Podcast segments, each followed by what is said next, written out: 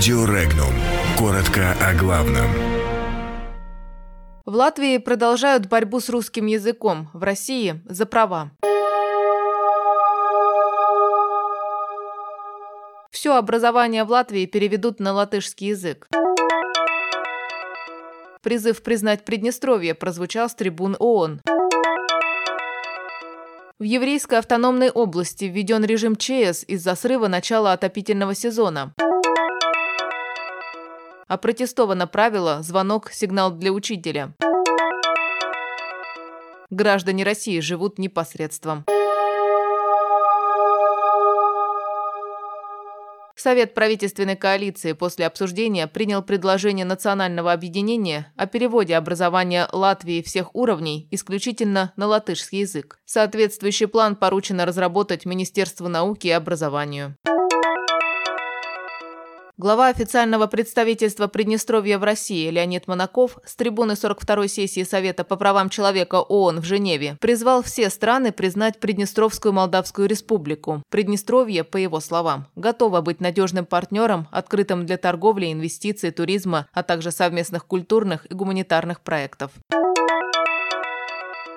Режим чрезвычайной ситуации введен властями еврейской автономной области в нескольких районах в связи со срывом начала отопительного сезона. Проблемы возникли из-за отсутствия нормативного запаса твердого и жидкого топлива, а также из-за неподготовленности ряда котельных к началу отопительного сезона. Глава региона Александр Левенталь поручил завести в котельные топливо, обеспечив при этом его 45-дневный запас. Ситуация находится на контроле у правительства региона.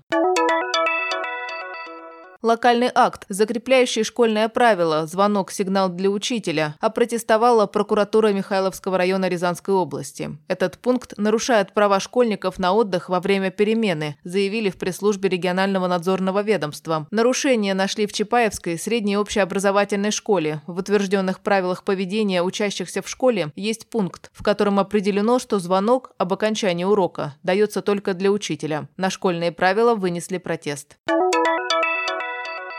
Жители России продолжают жить непосредством, а для того, чтобы подтянуть свой уровень повседневной жизни к желаемому, пользуются заемными деньгами. Проще всего это сделать с привлечением кредитных карт, заявила старший аналитик информационно-аналитического центра Альпари Анна Бодрова. Отметим, что в период с января по август 2019 года новых кредитных карт жителям России было выдано на 13,4% больше, чем за аналогичный период годом ранее. Всего за 8 месяцев текущего года их выдали 7 миллионов штук.